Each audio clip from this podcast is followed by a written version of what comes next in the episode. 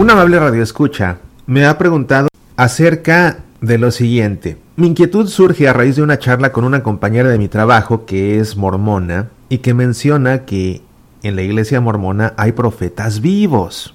¿Existen profetas modernos en nuestra iglesia católica? Sé de antemano que su respuesta será negativa, pero me gustaría mucho conocer su opinión y así tener una mejor respuesta y mejor conocimiento de por qué en nuestra iglesia los únicos profetas son los que se mencionan en el Antiguo Testamento y obviamente Juan el Bautista. Muchísimas gracias por su atención. Viene de Ciudad Juárez. Muchos saludos a todos los radioescuchas que amablemente nos escuchan todos los días en Ciudad Juárez y en especial a la persona que me ha enviado esta pregunta. ¿Existen profetas modernos en nuestra iglesia? Sé de antemano que su respuesta será negativa. Querido amigo, mi respuesta es, por el contrario, positiva. ¿Existen profetas modernos en nuestra iglesia? La respuesta es sí. Y para entender esto necesitamos comprender en verdad comprender a la perfección el significado de estar bautizados. Porque cuando somos bautizados, nos hacemos cristianos. ¿Y qué significa la palabra cristiano? Bueno, la palabra cristiano viene de la palabra Cristo, que significa ungido.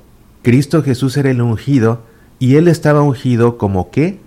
Como sacerdote, como rey, y como profeta.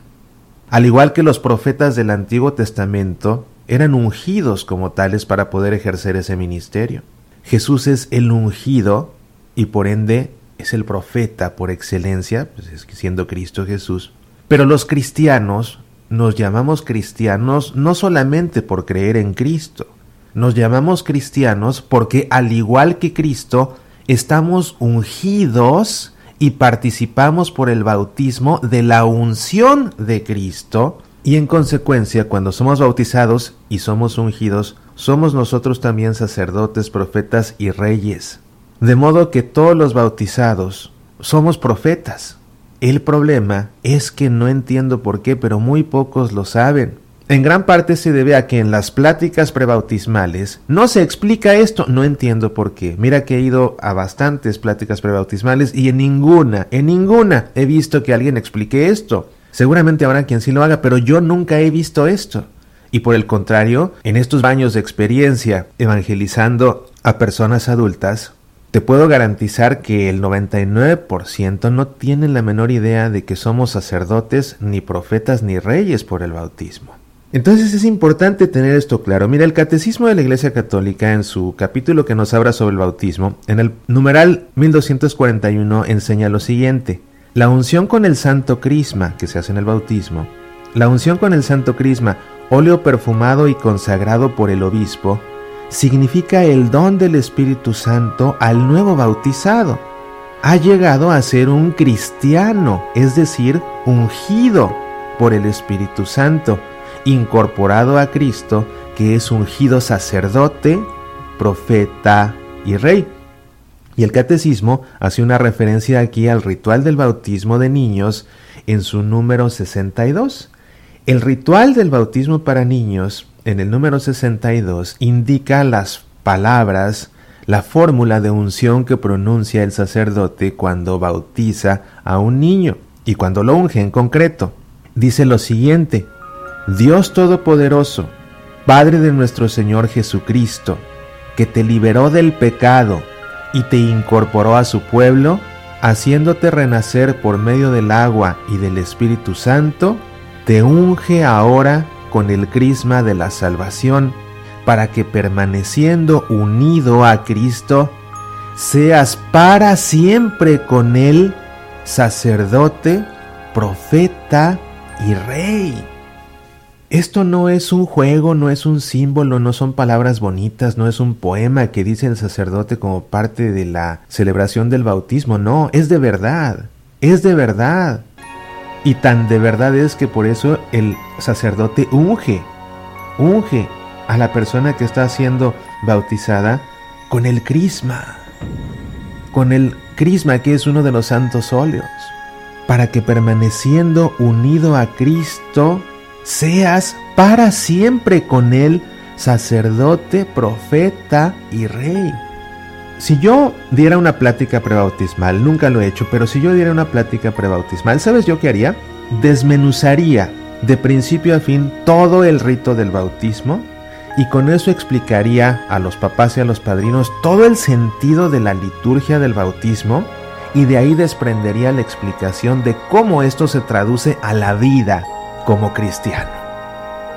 Es lo que yo haría. Y esta parte siempre me parece a mí fascinante.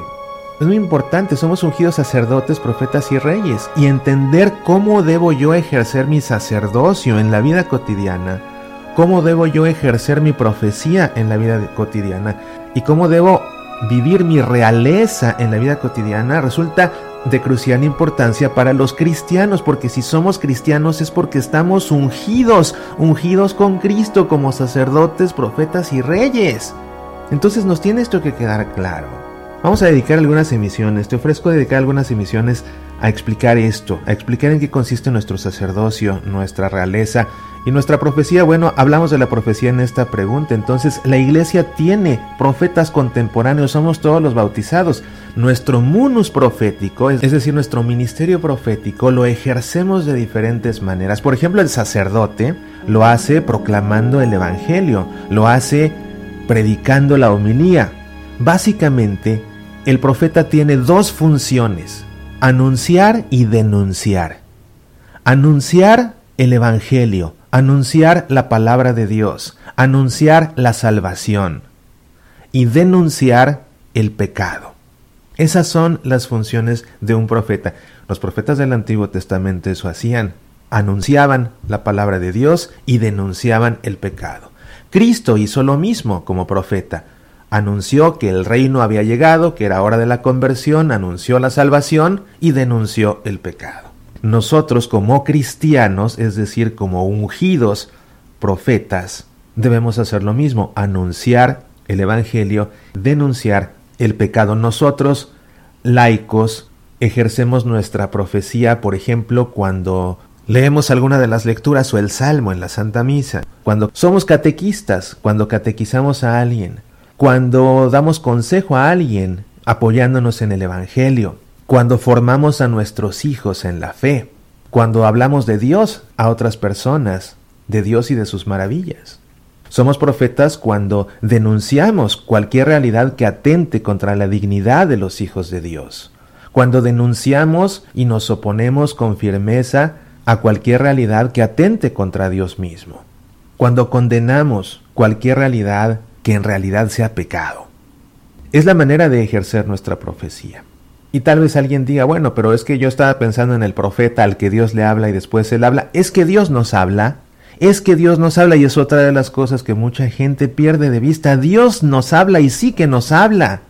Pero debemos abrir nuestros oídos a Él. De una manera muy concreta nos habla cada vez que vamos a la Santa Misa a través de las lecturas.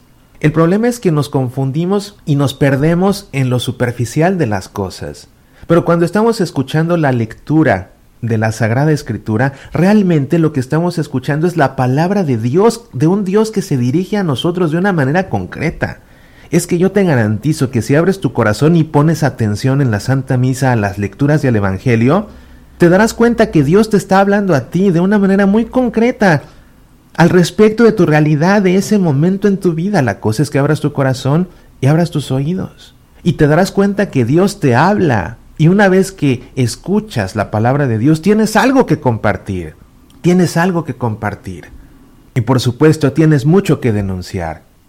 Porque hay mucho que denunciar y cada vez más. Entonces, la respuesta es afirmativa. La iglesia sí tiene profetas contemporáneos y somos todos los bautizados. La cuestión es que nos lo tomemos en serio y que ejerzamos cada uno nuestra profecía. ¿Por qué nos llamamos cristianos? Porque estamos ungidos. ¿Ungidos como qué? Como sacerdotes, reyes y profetas. Si me digo cristiano, debo ejercer mi profecía. No tengo otra opción. Si no, mejor no digo que soy cristiano. Soy Mauricio Pérez. Estas son Semillas para la Vida.